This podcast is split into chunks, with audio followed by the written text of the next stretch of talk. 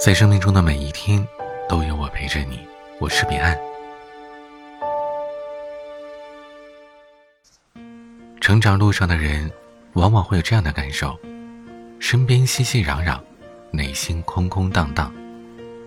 拥挤的公交里，热闹的街道上，孤独的赶路人比比皆是。形单影只或许凄凉，倒不算可怕。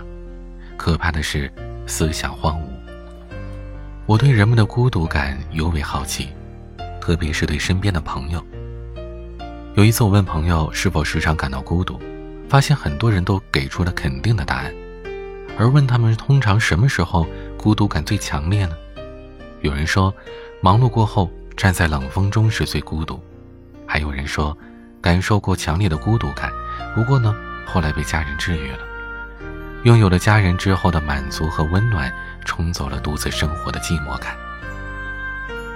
或许我们之所以常常感到孤独，是因为我们习惯了自我封闭，向家人隐瞒忧伤，向朋友隐瞒颓废，向爱人隐瞒烦恼。但其实啊，这些你身边最亲近的人，恰好是帮你脱离孤独的最佳人选。伪装的坚强筑不起高耸的精神大厦，唯有用爱和沟通。搭建起坚实的阶梯，才能送你抵达更高的地方。这样的你，才能欣赏到别样的风景。如果你迟迟不肯突破自己，那你只能一直感受孤独和寒冷，就像《百年孤独》当中的布恩迪亚家族一样，陷入无尽孤独的命运之中。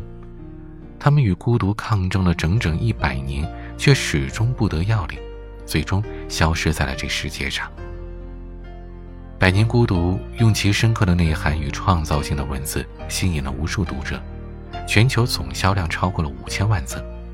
作者马尔克斯更是凭借这本书赢得了诺贝尔文学奖。知名作家莫言、余华都是这本书的狂热崇拜者。莫言甚至叹息：“我为什么早不知道小说可以这样写呢？”今天，就和我一起走进这本魔幻现实主义的巨著吧。我是彼岸。我在彼岸读书会等你，关注公众号 DJ 彼岸，回复关键词“读书会”就可以了。我们不见不散。